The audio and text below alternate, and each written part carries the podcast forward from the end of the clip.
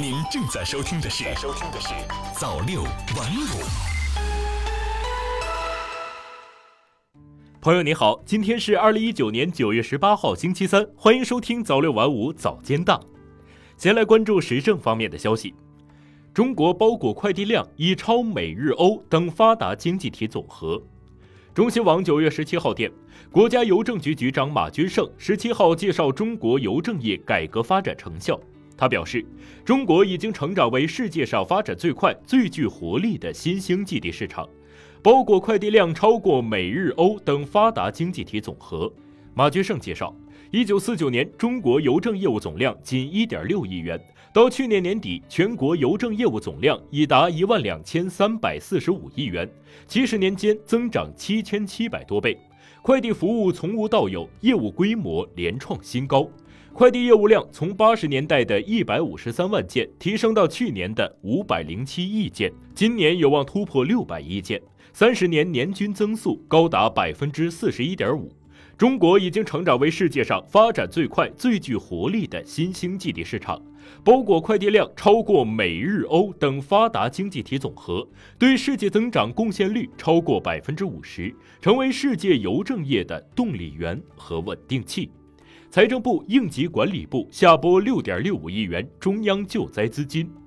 新华社北京九月十七号电，记者十七号从应急管理部获悉，针对利奇马台风灾害和部分地区旱灾，财政部应急管理部近日拨付中央自然灾害救灾资金六点六五亿元。据应急管理部有关负责人介绍，这笔中央救灾资金中，其中拨付辽宁、浙江、山东三省份六点零一亿元，支持地方做好利奇马台风灾害受灾群众生活救助工作；拨付湖北省六千四百万元，支持地方做好旱灾受灾群众生活救助工作。再来关注财经方面的消息，外汇局正在着手修订取消投资额度限制相关配套法规。央视网消息，近日，国家外汇管理局副局长张欣接受专访时表示，取消 QFII 和 RQFII 的投资额度限制，有助于中国金融市场的健康发展。外汇管理局正在着手修订取消投资额度限制相关配套法规。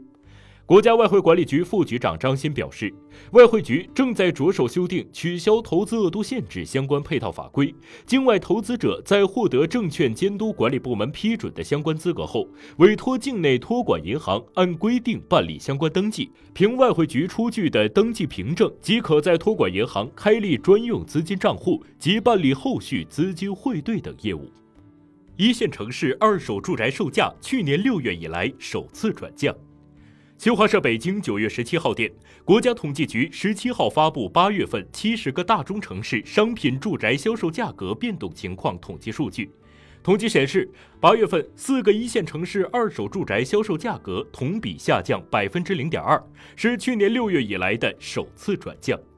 据国家统计局初步测算。八月份，一二线城市新建商品住宅和二手住宅销售价格环比、同比涨幅与上月相同或有所回落；三线城市新建商品住宅销售价格环比涨幅与上月相同，二手住宅涨幅微升，同比涨幅均回落。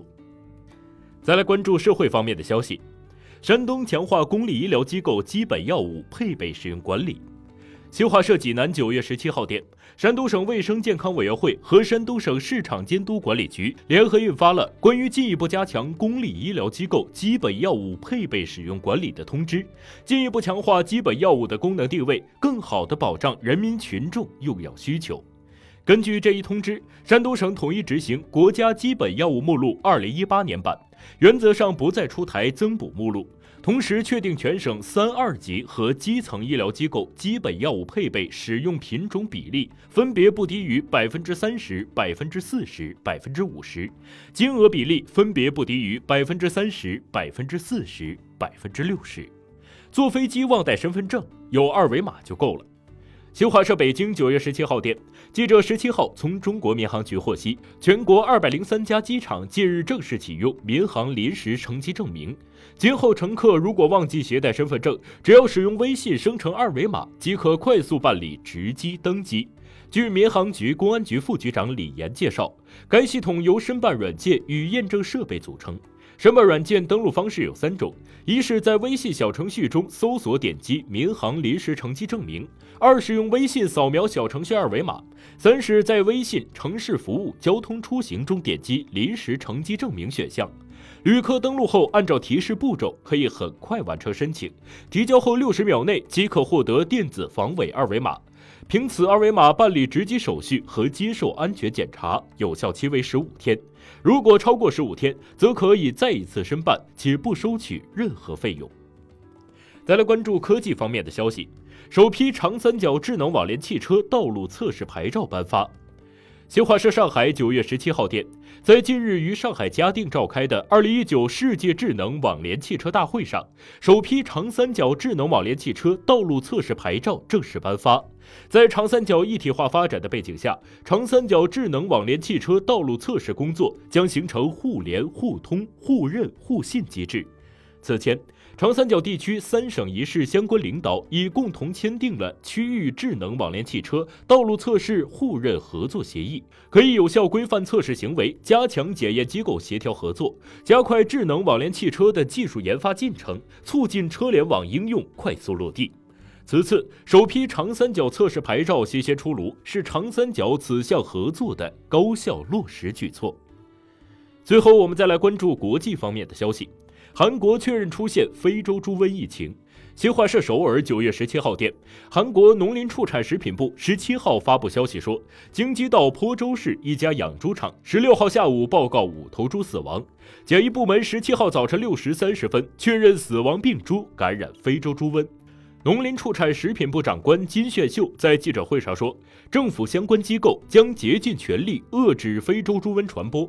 据介绍，相关机构将扑杀坡州三家养猪场的大约四千头猪，其中包括那家发现非洲猪瘟病例的猪场。同时，自十七号早晨六时三十分起，对韩国全国养猪场、屠宰场等机构实施四十八小时禁令，期间禁止运输活动。阿联酋称，欧佩克有能力填补可能的原油供应缺口。新华社阿布扎比九月十六号电，阿联酋能源部长马兹鲁伊十六号表示，作为石油输出国组织欧佩克成员，阿联酋将支持沙特阿拉伯应对石油设施遇袭导致的原油供应缺口。阿联酋准备向沙特提供各种形式的支持，如果出现原油供应短缺，我们有足够产能满足市场。马兹鲁伊在一份声明中说。感谢您收听早六晚五早间档，我是瑞东，我们晚间再见。